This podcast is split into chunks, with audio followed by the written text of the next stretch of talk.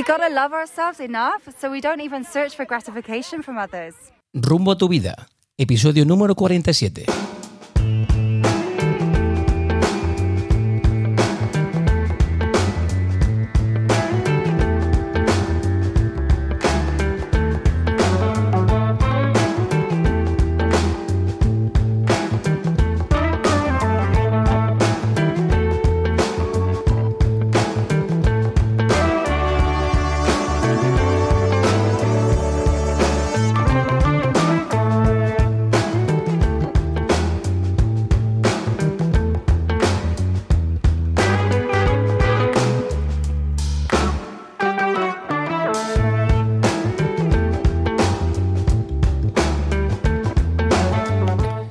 Hola, ¿qué tal amigos? Y bienvenidos a un nuevo episodio de Rumbo a tu vida.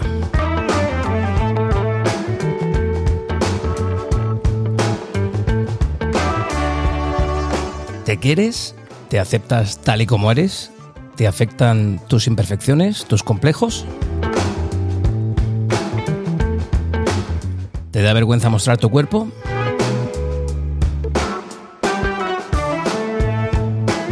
Todos tenemos inseguridades. ¿Quién nos ha escondido alguna vez o ha intentado camuflarse porque no nos sentíamos bien? Podremos definir el término belleza como una cualidad de los objetos que hace que estos sean placenteros de percibir. Tales objetos incluyen paisajes, puesta de sol, seres humanos y obras de arte.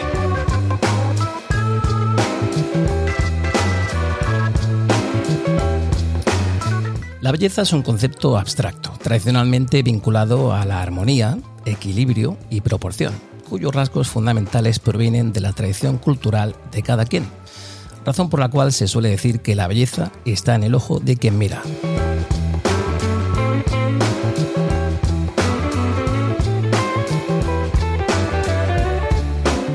Platón consideró la belleza como una idea que se encuentra en el alma humana y a la cual se accede únicamente a través del conocimiento.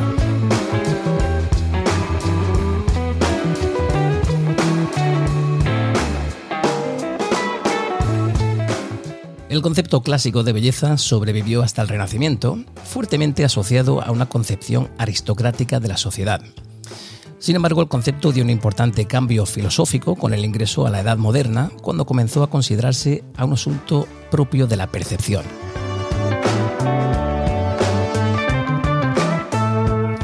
Tú eres la persona más importante que vas a conocer en toda tu vida. Por esta razón, el eje central de tu bienestar es el equilibrio interior que nace de la aceptación de abrazar con amor tu propia esencia.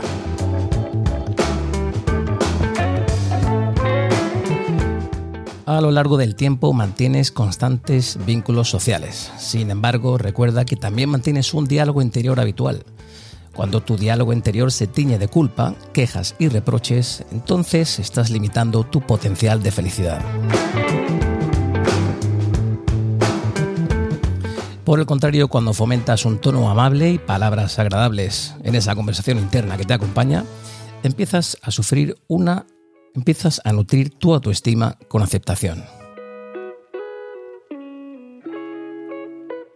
Aceptarte no significa únicamente valorar tu cuerpo tal y como es, sino también aceptar tu pasado desde la gratitud que te permite saber que gracias al camino recorrido, hoy eres una persona más sabia.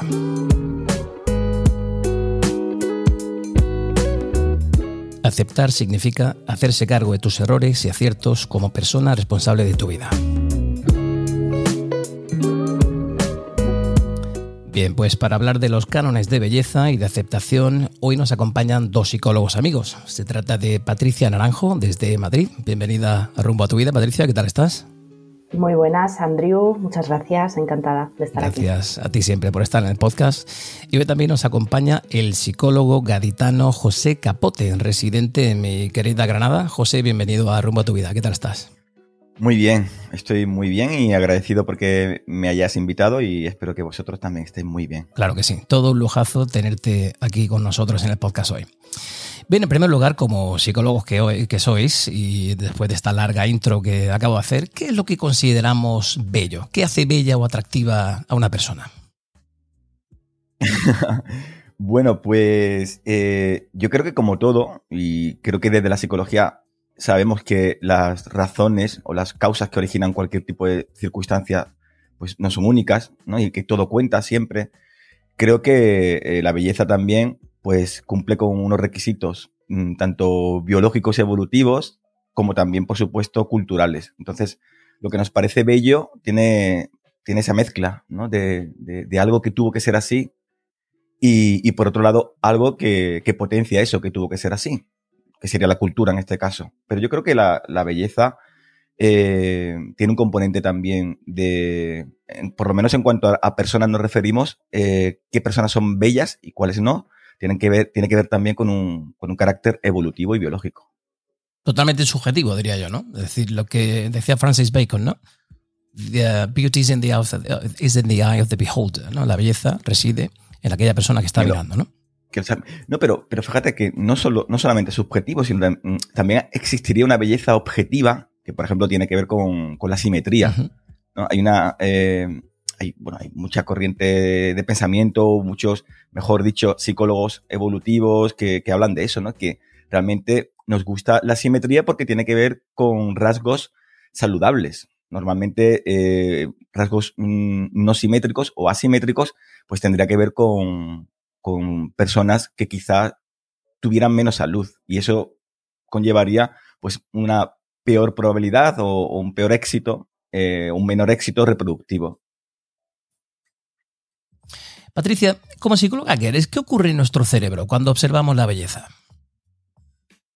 Eh, bueno, a nivel, a nivel cerebral hay bastantes estudios, por lo que en su momento, un día, bueno, llegué, llegué a entender, se activan ciertas formas en ciertas partes del cerebro, eh, entre ellas el circuito dopaminérgico, ¿no? que es eh, la dopamina, es un neurotransmisor que es el que de alguna forma eh, actúa como mecanismo de, recompensa ¿no? en el cerebro, es el que nos hace pues, eh, que una conducta se refuerce de alguna forma. Entonces parece que hay una relación con todo esto eh, y parece que nos, eh, bueno, pues que nos, nos provoca una serie de, de, sensaciones pues, que están muy relacionadas con, con, con la recompensa, ¿no? con el refuerzo positivo, con con de alguna forma buscar eh, pues esa, esa, sensación o buscar de nuevo ese tipo de, eh, mm, sí, de sensación ¿no? que, estamos, eh, que estamos sintiendo.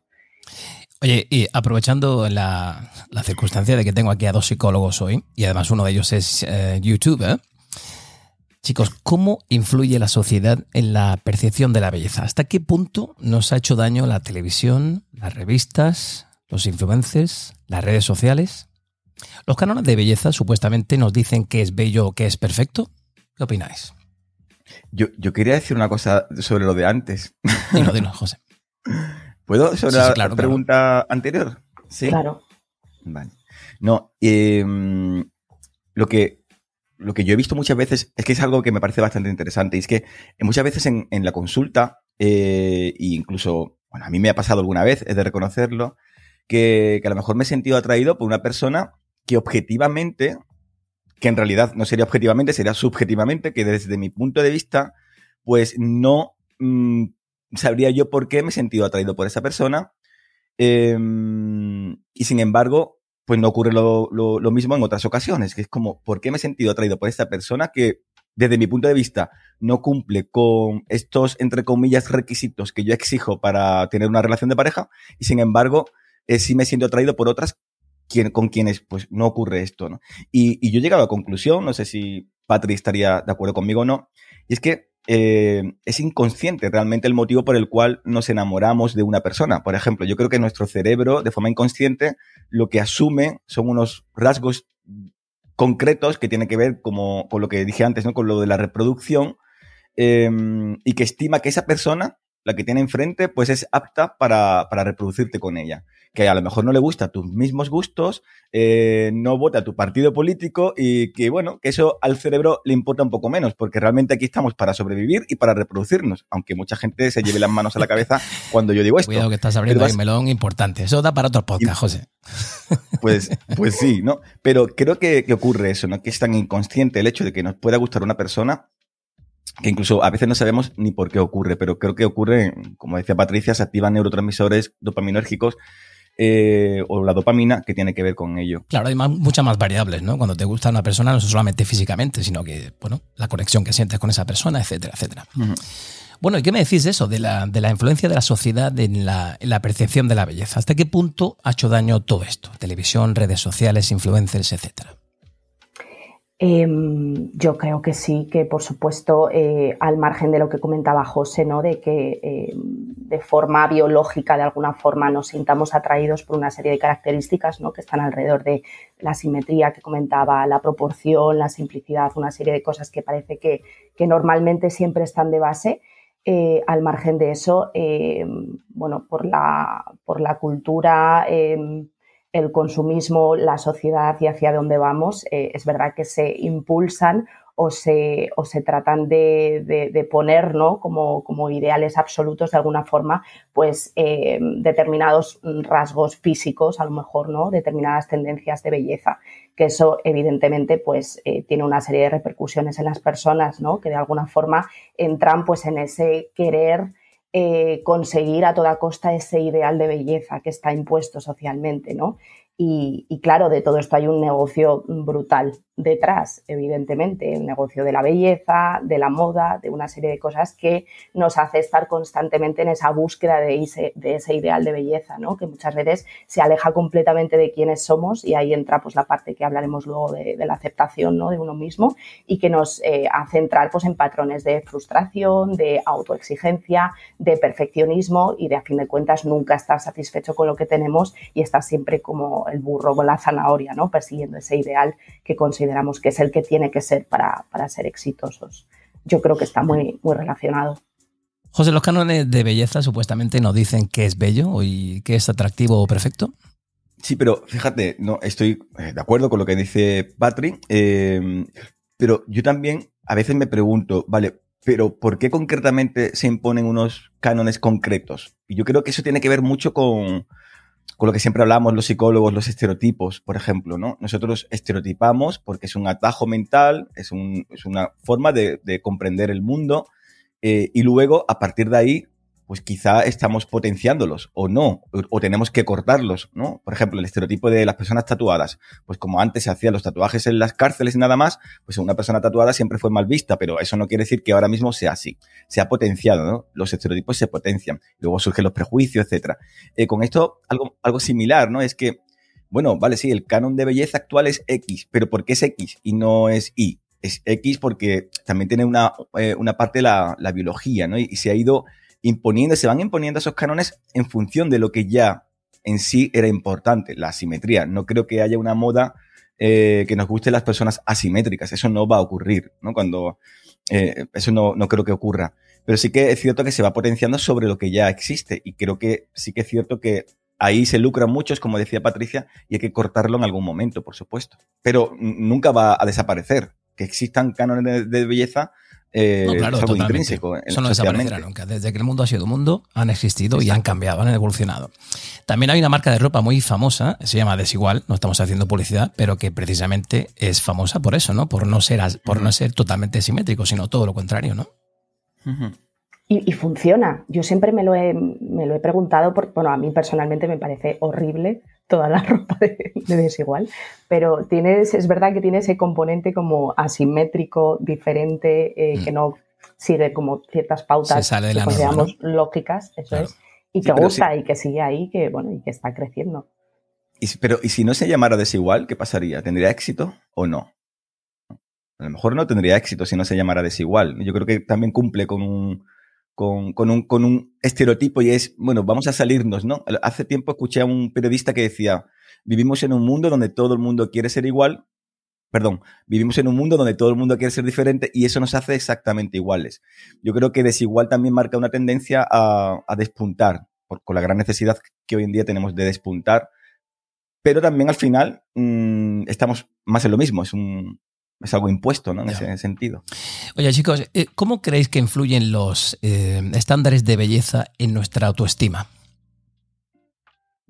Eh, bueno, yo creo que un poco al hilo de lo que comentaba antes, pues nos hacen estar continuamente insatisfechos y buscar pues constantemente ese, ese, ideal, ¿no? Acercarnos a, a, ello y eso que genera pues muchas conductas o muchos sentimientos de, frustración, de inconformismo, de búsqueda continua de mejorar, entrar en ese patrón de autoexigencia, de perfeccionismo que al final pues va en contra de, una autoestima sana, que parte por el aceptarse a uno mismo tal y como es y desde ahí eh, importante diferenciar que aceptación no es resignación desde el punto de vista de que no se trata de decir ya está, esto es lo que hay, no hay nada que hacer. No, dentro de mis posibilidades, dentro de lo que yo soy, dentro de mi materia prima, por así decirlo, vale, voy a tratar de mejorar ciertas cosas, pero no estoy constantemente persiguiendo ese ideal y tratando de emularlo y de imitarlo de una forma tampoco exacta, ¿no? Porque al final eso va a generar frustración, va a generar eh, esa búsqueda continua y, no, y ver que no somos capaces de alcanzarlo, evidentemente, porque entran muchas cosas en juego, ¿no? A nivel genético, a nivel, mm, bueno, eh, eh, no tiene sentido mm, pues tratar de, ¿no? modelos que salen a lo mejor en la televisión, tratar de acercarnos a cómo son, porque no es un tema solo de actitud o de querer hacer cosas o de, o de seguir cierta, ciertos pasos, ¿no? Para llegar ahí, entran muchos componentes en juego, entonces no, tiene sentido y al final lo que nos lleva es pues que a nuestra autoestima, eh, bueno, pues que no, no esté bien, ¿no? Y que al final pues tenga una repercusión en nosotros en ese sentido.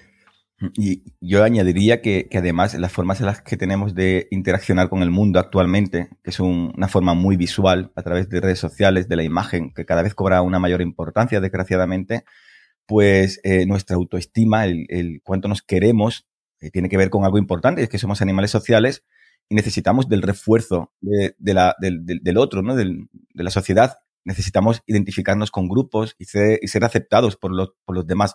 Y en un mundo visual, pues al final nuestra autoestima sí que tiene que ver mucho con, con la belleza, desgraciadamente. Pues eh, porque quizás no podemos eh, valorar otras cuestiones que también son, pueden ser bellas, como el intelecto o, no sé, o lo divertida que sea una persona. Ahora mismo, lamentablemente es así mundo visual, belleza y autoestima están, están ligados. Fíjate, José, yo me viene a la cabeza eh, muchas conversaciones que tengo con, mis alumnos. Son muy jóvenes, 15, 16, 17 añitos. Y yo le preguntaba el otro día si ellos eran conscientes de cuando acceden a redes sociales eh, de que lo que están viendo no es real o está muy retocado. Ya no hablo de cirugía, sino de filtros o de 500.000 fotos y de las 500.000 fotos eligen la foto. Y yo creo que, fíjate, que no son conscientes de, nada de eso. Yo creo que ellos, eh, Patricia, tienden en un modo u otro a compararse con esos referentes.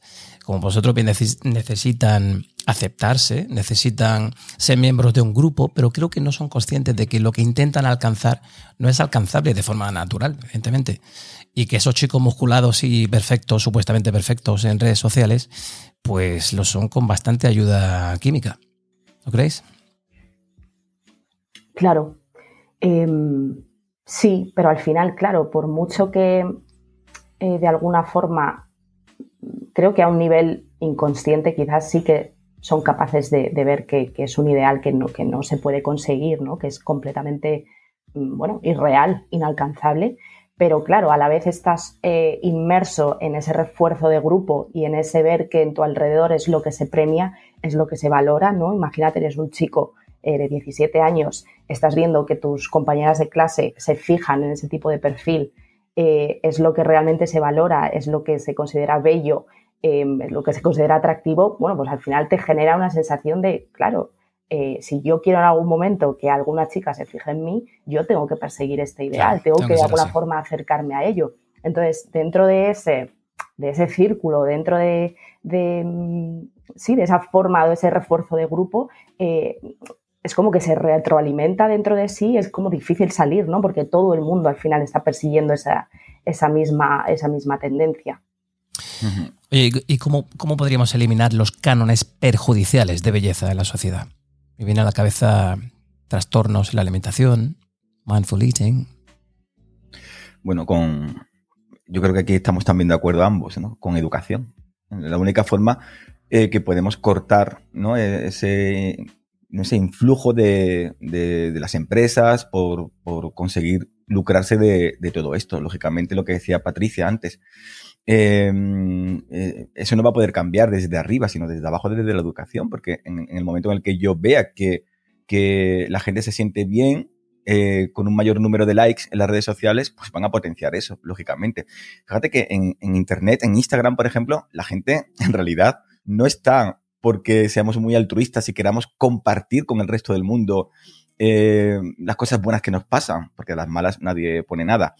Eh, no, lo hacemos por un intercambio. Hay una reciprocidad en cuanto a que yo te doy a ti like para que tú me dé a mi like. Y estamos todos ocultos en una falsa, en un falso altruismo estamos ahí ocultándonos en ese falso altruismo para recibir afecto, porque no es más que afecto los likes. Y claro, es lo que decía Patri, ¿no? Patricia, que em, si yo observo que una persona que tiene mucho afecto, tiene muchos likes mm, y, es una persona muy famosa, pues hace algo determinado o tiene un cuerpo determinado, yo voy a tratar de imitarlo con mis conductas. Y se ven muchos casos de personas que han cometido muchos errores a la hora de intentar buscar un selfie que sea muy aclamado, mm.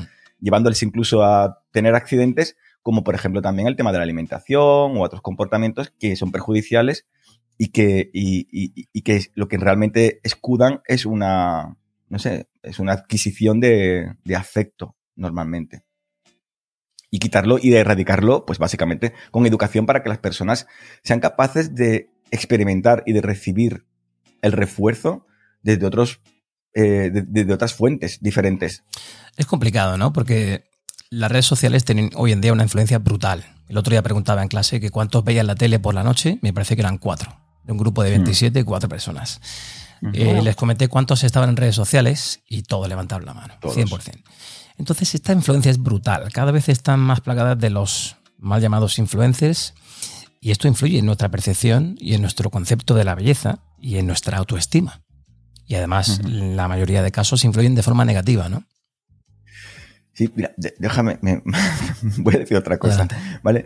Fíjate, eh, hace poco hablábamos de, de por qué eh, mucha gente, yo que quiero ser padre, siempre estoy buscando madres por ahí, por la vida, eh, que padre se ríe, eh, yo que quiero ser padre, ¿no? Y siempre he escuchado muchas personas decir, hombres y mujeres, ¿eh? Decir, eh, es que ahora la vida está muy mala para tener hijos. Y mm. digo, pues no creo que esté peor que cuando mi madre me tuvo a mí, ¿no? Em, en absoluto, lo que pasa es que ahora necesitamos tener, pues, un iPhone, dos coches, viajar, la playa los coches, casa en la playa, un gato, un gato, que lo de los gatos hay que entender, pero sí, hay gente que un gato, una tablet y tal, ¿no? Y, fíjate, sí, nos llevamos ahí al, mundo de la tablet. Fíjate que yo siempre digo, vivimos una sociedad en la que ambos padres tienen que trabajar, porque eso se perdió, lo de una figura de referencia en casa, que era la mujer normalmente, pero bien podría ser el hombre, no me importa. Pero ahora no hay una figura de referencia en casa porque ambos progenitores han de trabajar para poderle comprar a sus hijos la tablet con la que van a buscar el refuerzo y el afecto que no reciben en casa, porque los padres están trabajando. Ya, es contradictorio. Es contradictorio. Y claro, hasta que no rompamos eso, y los padres puedan educar mejor a sus hijos y reforzarlos y que estos encuentren el refuerzo no en las redes sociales, sino también en, en, un paseo por el campo y eso se educa. Y eso hay que educarlo. Y hasta que no se rompa eso, Seguiremos buscando el refuerzo en las redes sociales. Fíjate, José, que yo te preguntaba hace un ratito, antes de empezar a grabar el, podcast, eh, que eras muy prolífico y que sacabas muchísimos vídeos, mucho material. Y te preguntaba el por qué lo hacías, ¿no? Y por qué. Todas las noches tenías directos y sacabas vídeos y demás. Y tú me decías, bueno, pues porque me aburro y no quiero ver la tele y me parece una forma pues más entretenida de, de sacar contenido, ¿no? Y de hablar con personas. Eh, esto le pasa un poquito a los jóvenes, ¿no? También por la noche ellos eh, acceden a redes sociales y se pasan horas y horas y horas. Si tú fueses padre, como tú bien dices, ¿qué educación intentarías darle a tu hijo adolescente? Pues fíjate, que, tuviese, que encontrase, que sea capaz de encontrar el refuerzo en, una mayor gama de, comportamientos, de actividades, de, conductas. Eh, por ejemplo, el Internet eh, YouTube, por ejemplo, ofrece al, espectador muchísimo más refuerzo que ver un programa en televisión, porque la clave, igual que las redes sociales, todas tienen un like, un me gusta, un refuerzo, también YouTube, que permite, YouTube o Twitch, permite interactuar al espectador con el influencer, con la persona que crea contenido y con los propios espectadores que están también viendo el, directo o el vídeo. Eso hace que, se obtenga muchísimo más refuerzo, que la persona sea más considerada. Eso no lo da la televisión. Por eso, ese es el, eso básicamente, hay muchas cosas interesantes en televisión, pero básicamente no puede competir la televisión jamás con el refuerzo que están ofreciendo las redes sociales o YouTube o Twitch. No sé si quieres añadir algo, Patricia, lo que ha dicho José. Em, bueno, estoy eh, súper de acuerdo en, que la base es la educación. Creo que para casi todo en general. Siempre me gusta verlo como un 50-50 entre, creo que sí que debería de haber una regulación. El tema siempre está en quién hace esa regulación, ¿no? Porque en el momento en el que te pones, bueno, pues del lado de los intereses es complicado, ¿no? Que eso se, se puede hacer. Eh, pero evidentemente que la educación es clave. La educación empezando por los padres, claro, porque al final eh, siempre digo que todos somos víctimas como del mismo tipo de pensamiento o sistema, ¿no? De, bueno, empezando por el sistema educativo que no nos educa em, en este tipo de cosas, en herramientas emocionales, en entender cómo funciona el mundo en este sentido y ser capaces de hacer un uso consciente, en este caso de, bueno, de la tecnología, ¿no? Eh, redes sociales, etcétera, etcétera. Eh, la educación es clave, por supuesto. Em, al margen también de, em, bueno, todo lo que estamos hablando alrededor de la tecnología y de las redes sociales, que evidentemente es la tecnología está en la sociedad y va a seguir estando y cada vez va a tener más presencia. Y yo quiero hacer aquí mi puntito también de reivindicación de tratar de volver a lo que nos hace puramente humanos, que creo que pasa más por el contacto con la naturaleza, por el contacto físico, por una serie de cosas eh, de las cuales yo creo que cada vez estamos más alejados, ¿no? Eh, creo que es importante, bueno, mm, yo, si fuera madre, por ejemplo, y yendo a la pregunta que le has hecho a José, ¿no? Sobre cómo educaría a sus hijos, yo creo que sería una tendencia en, ese sentido. En la tecnología está aquí, es una herramienta, esta es la mejor forma de usarla, pero no te olvides de que lo importante también es, eh, es volver a tu humanidad, a lo que te hace puramente humano, ¿no? Porque si no, al final va a llegar un momento en el que no vamos a saber diferenciar el mundo digital con el mundo real, que yo considero, aún entendiendo que hay una tendencia clara hacia que vayamos cada vez más ahí y está bien, no pasa nada, no estoy en contra de la tecnología en absoluto, sino de un equilibrio al final, ¿no? Y de no olvidarnos de, cosas, eh, bueno, pues que considero que son más importantes y que nos conectan realmente con quienes somos, con los demás y con la naturaleza, que al final es un sistema que es, bueno, que forma parte de lo mismo. Esto es complicado. Y, creo... ¿eh? y nadie, nadie, ningún niño viene con un manual de instrucciones. Por eso le preguntaba a José que qué haría él como padre, ¿no? A la hora de educar a sus hijos. Antes las familias veíamos la tele, todos en familia. Ahora parece que los papás se quedan viendo la tele y los chicos se quedan en su dormitorio con la tablet viendo vídeos en YouTube, en Twitch o viendo los vídeos de José Capote, psicología. seguro, seguro. En el mejor de los casos. En el mejor de los casos. Gracias, Patricia. que creo también que, y estoy de acuerdo con lo que dice Patricia, y además creo que, que, vamos a poder conseguirlo. Yo, no sé vosotros, pero yo que estoy enganchado al móvil, lamentablemente he de reconocer que lo último que hago antes de acostarme y lo primero que hago al levantarme es mirar el teléfono. Mirar la cuenta del banco, cómo los ingresos aumentan con, YouTube y todo eso. Qué guay, ¿no? Eh, va, por, por, horas. ¿Es así de verdad? Eso. ¿Cómo? ¿Es así de verdad, José? No, en ah, absoluto, para nada. Eh, eh, para nada, ojalá. Si fuese así, no, os lo diría, lógicamente. Eh, para que no os hicierais un canal de YouTube y me hicierais competencia. No, pero no, no es así. Pero estoy enganchado al móvil. Y recuerdo, yo creo que fue Patricia quien me dijo qué, hice el día que se, no sé si fuiste tú, Patricia, que me dijiste, ¿qué hiciste cuando se, cuando se cayó WhatsApp, Instagram y tal, un, día hace unos meses? Y no voy a contaros lo que hice, pero sí que lo, tú sí lo sabes, ¿no? Vale. Pues, pero lo que, lo que sí sentí fue un, gran alivio y, sentía como paz. Os lo juro que sentía paz porque entendía que, que no necesitaba, claro, no estamos enganchados al móvil, estamos enganchados a lo que el móvil nos da. A la conexión internet, con el mundo. A la conexión. Claro. nos quitan, nos quitan, pero no solamente a la conexión, porque podría, podía mirar en Google pero, pero, pero en Google no me daba el, refuerzo. Estamos enganchados a las redes sociales generalmente, porque podría mirar en Google durante horas, pero no, no quise mirar en Google, no me apetecía. Google lo utilizamos como una necesidad, pero las redes sociales son o es a lo que nos enganchamos. y, sentí, y sentí una gran paz. Y creo, yo por ejemplo en consulta, pues el móvil pues no puedo mirarlo y también siento esa paz. Entonces creo que sí que vamos a ser capaces de, con un poco de educación y con el paso del tiempo, vamos a ser capaces de, darle ese uso, espero y deseo que seamos capaces de darle el uso que Patri dice. Yo, siempre creo en el poder de la, de la saturación y, o sea, yo creo que todavía no hemos llegado a un punto de hartura, de saturación, de, malestar, de sufrimiento, entre comillas, eh, el cual nos haga replantearnos la vida realmente y lo que estamos haciendo. Creo que estamos cerca, creo que la tendencia es clara en que vamos mm, directos a eso, pero, pero siempre pienso que el ser humano aprende a través de, caerse, de equivocarse, de pasarlo mal, em, y creo que todavía no estamos ahí, pero que llegaremos en algún momento y quiero pensar, eh, siendo optimista y compartiendo un poco la visión de, de José, que, que, en ese momento será cuando volvamos a retomar eh, bueno, pues el contacto con nosotros y todas aquellas cosas que, que estamos perdiendo, que estamos perdiendo y que, y que me parece de, de inmensa importancia que, que, bueno, pues que nos vayamos dando cuenta y siendo conscientes de ello para tratar de recuperarlo, o por lo menos tratar de tener un equilibrio y que la, la, tecnología esté en nuestra vida, pero de una forma más consciente y más equilibrada, que al final creo que se trata de eso. Claro. Bueno, por reconocer un poquito la, la conversación en torno al, a la aceptación, eh, había quien decía que pensar en el futuro nos genera ansiedad y pensar en el pasado nos causa tristeza. Luego tenemos que vivir el presente y tenemos que disfrutar del presente. Hablamos de belleza, hablemos ahora de aceptación. ¿Qué consecuencias puede tener para nosotros la falta de aceptación? Bueno, eh, nosotros tenemos una, como decías, capacidad, es un rasgo evolutivo que nuestro cerebro se, eh, se traslade o bien al, en, el, en, el, tiempo o bien al pasado, lo que nos genera, como, como bien decías, pues tristeza o, bien al futuro donde nos generaría pues eh, ansiedad. Eh, eso es importante. Eh, entender que e, ese rasgo evolutivo hay que aprender como las redes sociales, hay que aprender a utilizarlo para, para, para que vaya a nuestro favor y no en, nuestro, en contra nuestra.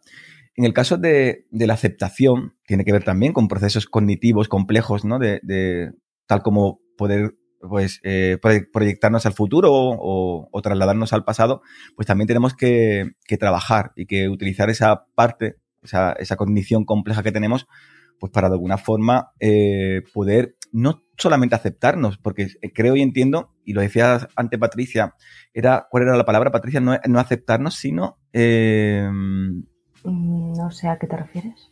no recuerdo lo que dijiste. Pero creo que la, aceptación tiene que ver con, eh, con, con, algo que quizá no podamos cambiar. ¿no? Eh, quizá haya situaciones o haya cosas que sí podemos cambiar para, para adecuarnos a, a, lo que queremos. Eh, pero en otras ocasiones sí, ¿no? Y ahí es donde tenemos que realizar un trabajo que es complejo, que es un trabajo bastante eh, difícil y que ha de partir de una educación sólida. Porque hay cosas que eh, ahora hay una gran tendencia de aceptar el, cuerpo con curvas y las personas con, obesidad que salen en las redes sociales mostrando su cuerpo como que estoy súper contenta con el cuerpo, contento con el cuerpo que tengo y tal. Como, oye, pues eh, mm, no lo veo tan bien porque son cuerpos que no son saludables, que tienen riesgo en muchas ocasiones, no en todas, pero de contraer algún tipo de enfermedad. O sea, quizá eh, esta tendencia y esta moda, lo que quiero decir de, de acéptate, pues oye, no siempre quizá tengamos que aceptarnos. Igual tenemos que mejorar y, y, otros aspectos sí tenemos que aceptarlos, pero no todos, creo. Y es un trabajo complejo que tiene que ver con, con una capacidad que, que, que, ahora sí que disponemos de crearnos el problema y de también con esas armas, pues solucionarlo, ¿no? Y es con encontrar, encontrar la solución. Ya. Justo. ¿Y aceptarnos nos puede ayudar a crecer como persona? Eh, sí, claro, creo que, creo que de ahí parte el crecimiento justamente. Eh, creo que a lo que te referías antes, José, que, que, yo había dicho, es que aceptar no es resignarse. Exacto. ¿no? Que sí. creo que, Exacto. que es la gran diferencia, ¿no? Se tiende a pensar que, ah, claro, aceptamos todo, eso significa que lo típico de yo soy así, como yo soy así, no voy a cambiar, mm. ¿no? Eh, no se trata de eso, o sea, se trata más como de hacer un, un ejercicio de, de, saber quiénes somos de alguna forma, mm, de detectar también nuestras fortalezas, nuestros defectos, que también los hay, las cosas que se nos dan bien, las que se nos dan peor, y tratar justamente, eh, bueno, algunas habrá que aceptar, evidentemente, porque son así, pero centrémonos más también en, en, potenciar aquellas que sí que tenemos o que podemos mejorar de alguna forma, siempre y cuando, que esto también es importante, eh, nos causen algún tipo de daño a, a nosotros o, o, al resto, ¿no? O a cómo nos relacionamos con los demás. O sea, no, no tenemos que cambiarlo todo. Eh, tenemos que cambiar aquellas cosas que, aquellas conductas, ¿no? Que son desadaptativas, que nos generan malestar a nosotros o al resto, y a partir de ahí es de, desde donde sí que eh, aparece o empieza un crecimiento.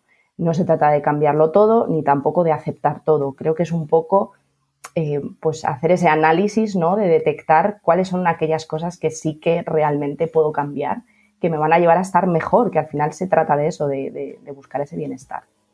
Yo estoy de acuerdo.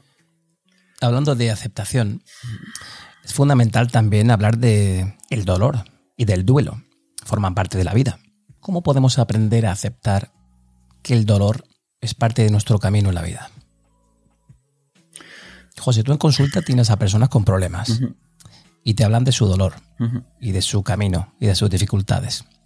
¿Cómo podemos ayudar a esas personas a aceptar que primero hay que aceptar ese, ese duelo o ese dolor y luego podemos pasar página y crecer como persona. ¿Cómo se hace ese proceso? Siempre se ha dicho ¿no? que el dolor es inevitable, el sufrimiento sí.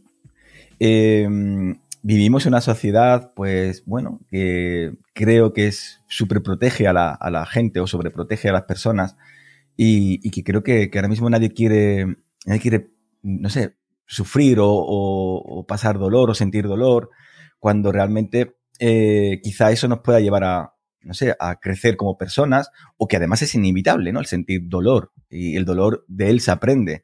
Tenemos un sesgo negativo. Cuando tenemos la, o sentimos la emoción de la, de la sorpresa, es una emoción que tiene que ver con atender qué está ocurriendo y normalmente nos sorprendemos más por cosas negativas que por cosas positivas. Tenemos esa tendencia negativa y, y, a base, y con el dolor se aprende o se debería de poder aprender. Es algo que, es necesario y que además es inevitable, como decía antes.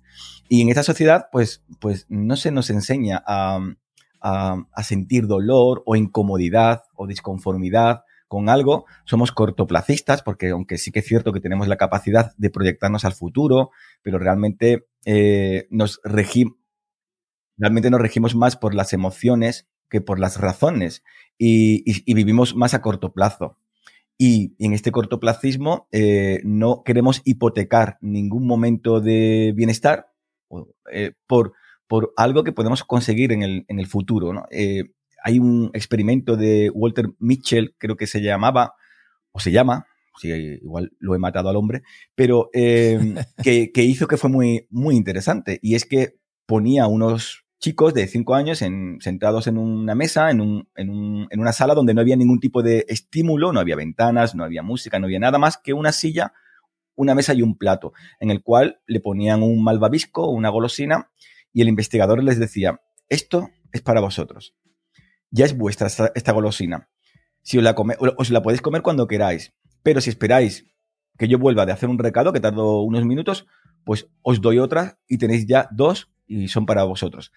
Y ahí lo que se pudo ver es que diferentes chicos, chavales, utilizaban pues diferentes también eh, estrategias de afrontamiento de la situación en cuanto a la espera.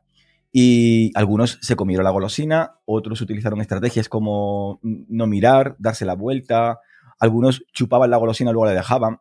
En fin, 20 eh, años después aproximadamente contactó con estos chavales eh, ya eran, ya eran pues, eh, adultos jóvenes y, bueno, y indagó en sus vidas y lo que descubrió fue que aquellos quienes esperaron, quienes eh, demoraron la recompensa, pues tenían mejores amigos, mejores mm, relaciones interpersonales, parejas más estables, mejores trabajos, etcétera, etcétera. Habían sido capaces de demorar, habían sido capaces de sentir incomodidad, de sentir dolor, porque si tienes cinco años y te ponen una golosina de enfrente, sufres, ¿no? Sientes dolor porque no te la puedes comer en ese momento.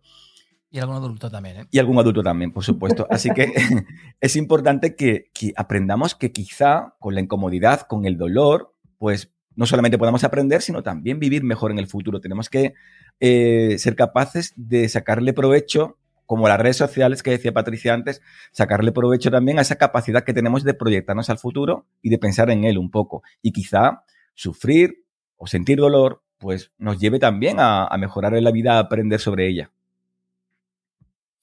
Oye, ¿y por qué siempre tendemos a, compararnos con otros y no vemos nuestro propio progreso? Em, bueno, yo creo que eso viene un poco em, desde que somos pequeños Mm, hay una etapa en, la evolución, en el crecimiento del ser humano, en el que el niño se reconoce como algo, aparte, ¿no? Como un, individuo aparte, y además es un momento como súper bonito que se mira en el espejo y empieza como, se sorprende, ¿no? De que es un ser completo, eh, que, está diferenciado, ¿no? De, sus padres, de los demás, y creo que a partir de ahí, eh, también a base de refuerzo por parte de, adultos, ¿no? Siempre se hace lo típico de, mira qué bien se porta tu hermano, mira qué buenas notas saca no sé quién, Em, bueno, desde pequeñitos como que nos meten en esa tendencia de, comparación, ¿no? Eh, y creo que a partir de ahí pues empezamos a, nosotros mismos pues a, generar nuestra autoestima de alguna forma y la, percepción que tenemos acerca de nosotros mismos a través de la comparación por parte de los demás, ¿no? Y creo que ahí es desde donde se empieza, se empieza a generar todo. Em, si pensamos en ellos y lo hacemos consciente, no tiene ningún sentido, no tiene ningún sentido compararse con los demás, porque cada persona es un ser humano único que ha vivido unas experiencias, que tiene una biología diferente, que ha tenido unas vivencias diferentes, eh, en sí eh, tiene una composición diferente ¿no? en cuanto a cómo es. Entonces, eh, no tiene ningún sentido, pero claro, para eso hace falta hacerlo consciente y no dejarte llevar de alguna forma pues, por esa comparación automática que, hace nuestro cerebro, ¿no? Eh, como parte pues, de ese condicionamiento cultural que hemos recibido cuando, cuando éramos pequeños. Hmm. Y, a, veces, porque sí que debemos hacer ese, trabajo, pero la comparación yo creo que es inevitable, ¿no?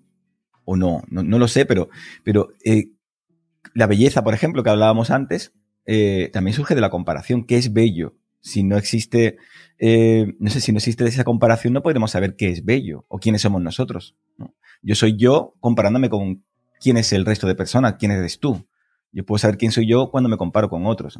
No, sé si, se entiende. sí, sí, totalmente. Pero, pero ¿tiene, sentido, realmente esa comparación? O sea, no, estás comparando peras con manzanas realmente, no estás comparando una pera con otra pera. Entonces, ¿hasta qué punto obtener valoración eh, a través de esa comparación que, no es, que no es equivalente? Tiene sentido. Sí, sí, no, estoy de acuerdo contigo. No tiene, no tiene sentido, pero creo que es algo inherente al ser social. Sí, el tener un referente siempre, con el que poder compararte. Para tú evolucionar, a lo mejor, ¿no? Eh, mira, mi amigo, mi amigo Javier corre muchísimo, ¿por qué no corro yo como él? O mira este pero ¿Por qué él corre muchísimo? Porque lo estás comparando en cómo corre la gente. Hmm. Claro, pero, eh, pero fíjate tú que hace tres días no podías correr y ahora sí que estás corriendo. Entonces, ¿por qué no, por qué no aceptas eso?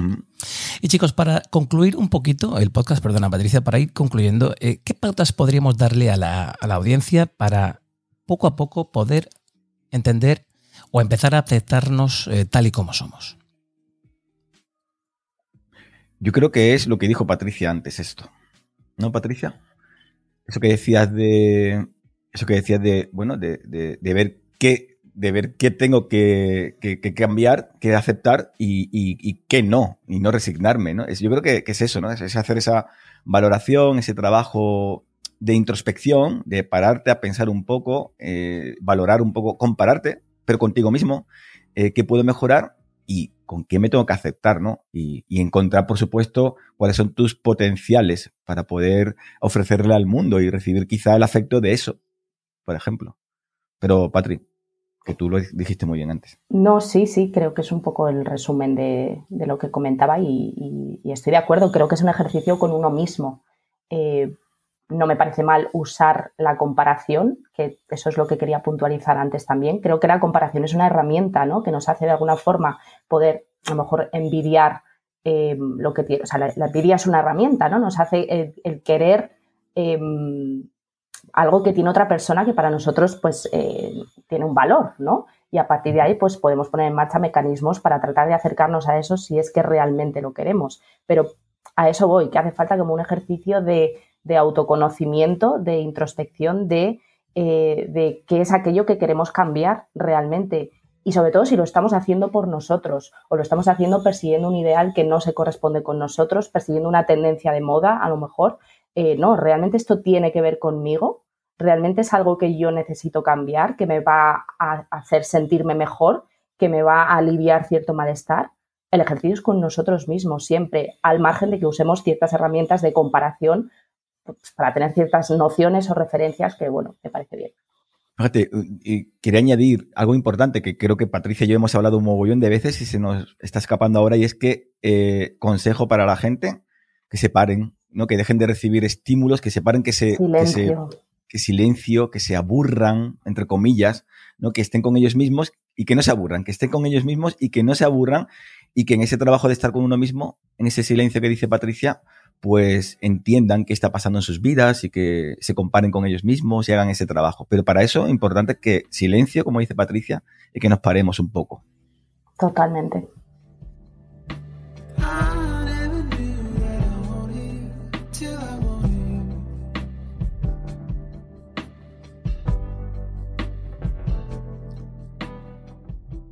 La gente ya no se acepta, se compara para encajar para tener la talla que supuestamente hay que tener, la cara que supuestamente hay que tener. No aceptamos nuestras pecas, nuestra celulitis, el pecho. Ni siquiera aceptamos no tener las pestañas lo suficientemente bonitas para salir. Hasta que tú no te quieras, nadie lo hará. No tienes ningún motivo para no quererte. Recuerda que no hay dos cuerpos iguales ni dos mentes iguales. La próxima vez que te mires al espejo, sonríe. Comprueba por ti mismo que si miras a tu alrededor nadie es igual. Que queremos ser como el resto, pero también queremos ser diferentes. Que como yo no haya nadie. Nuestra mente es nuestro peor enemigo y nuestra mayor salvación. Y aunque la gente que nos rodea sea eso, los que nos acompañan en este teatro que es la vida, rodéate de amor propio, y de personas que hagan que te quieras aún más. Haz que tu autoestima dependa únicamente de ti. Quiérete, respétate y no cambies por nadie. Y date el derecho a ser feliz tal y como eres.